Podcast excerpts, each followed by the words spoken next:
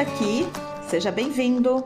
O seu podcast 100% em português, chegando para desejar uma ótima semana.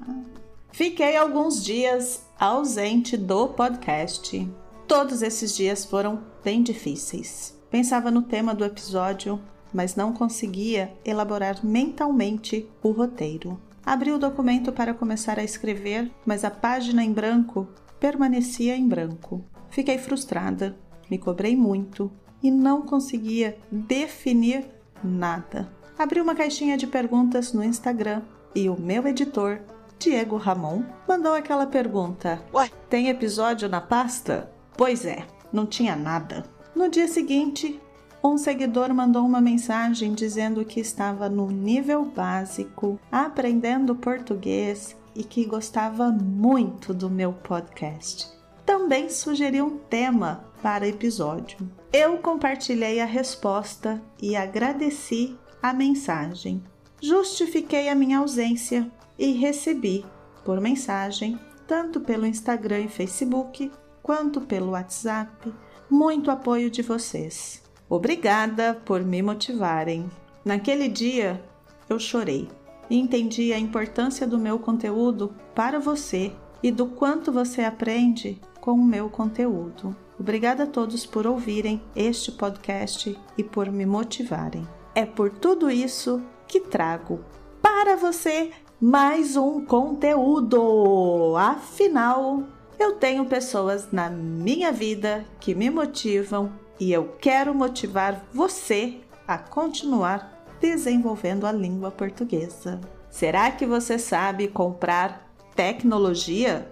Este episódio foi elaborado a partir de uma aula de conversação usando um elemento provocador do exame CELPE-BRAS. E particularmente eu tenho muita dificuldade para escolher e comprar um novo produto. Com o avanço das tecnologias e o aumento das redes sociais, nós, diariamente, somos bombardeados com as informações e as inúmeras possibilidades de produtos. Bombardeados em uma situação de guerra é o ataque com bombas. Neste caso, é a quantidade excessiva de informações.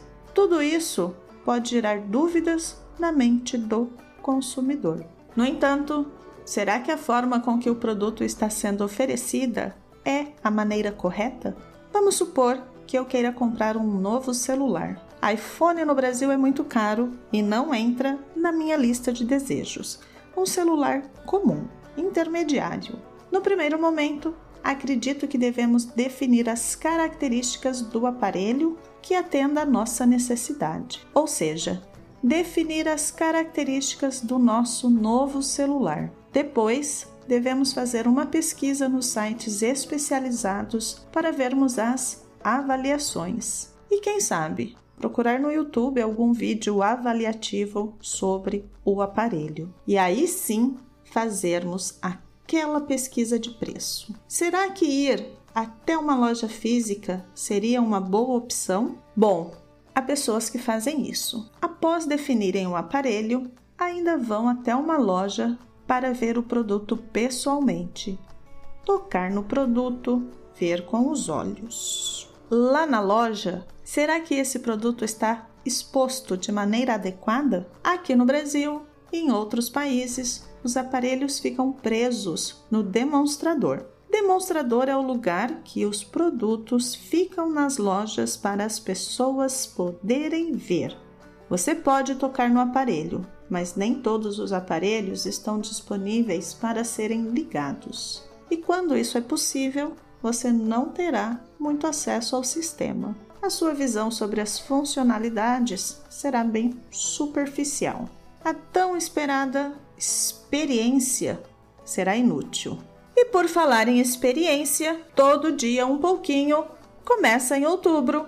Acesse a minha página falarportuguesbrasileiro.com faça sua inscrição para a turma de outubro. Todo dia um pouquinho, 30 minutos de conversação todos os dias, menos domingo. Isso mesmo. com materiais para sua preparação. Um tema provocador para nossa conversa natural, mas com explicações e tira dúvidas, para que você melhore o seu conhecimento autônomo em português. Desenvolva a audição, amplie o vocabulário e fale com fluidez. Estar em contato diário com o idioma faz toda a diferença no processo de desenvolvimento da aprendizagem. Incluir o idioma na sua rotina é fundamental para o seu sucesso. Amplie a sua experiência com o idioma, todo dia um pouquinho.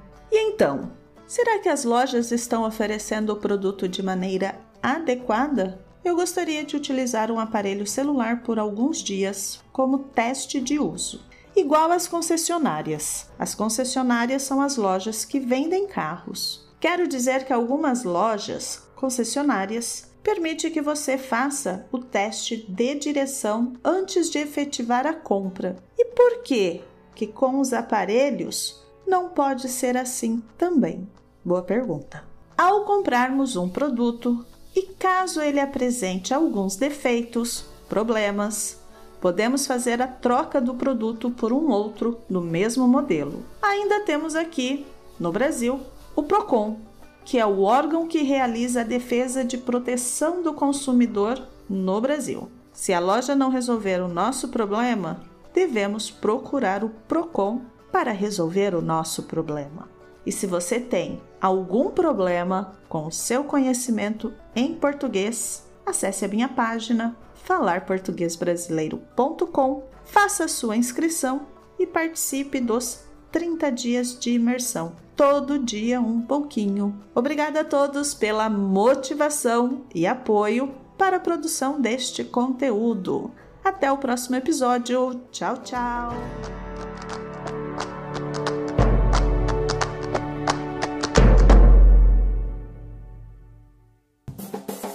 Este podcast foi editado por Rabon Produções e Multimídia.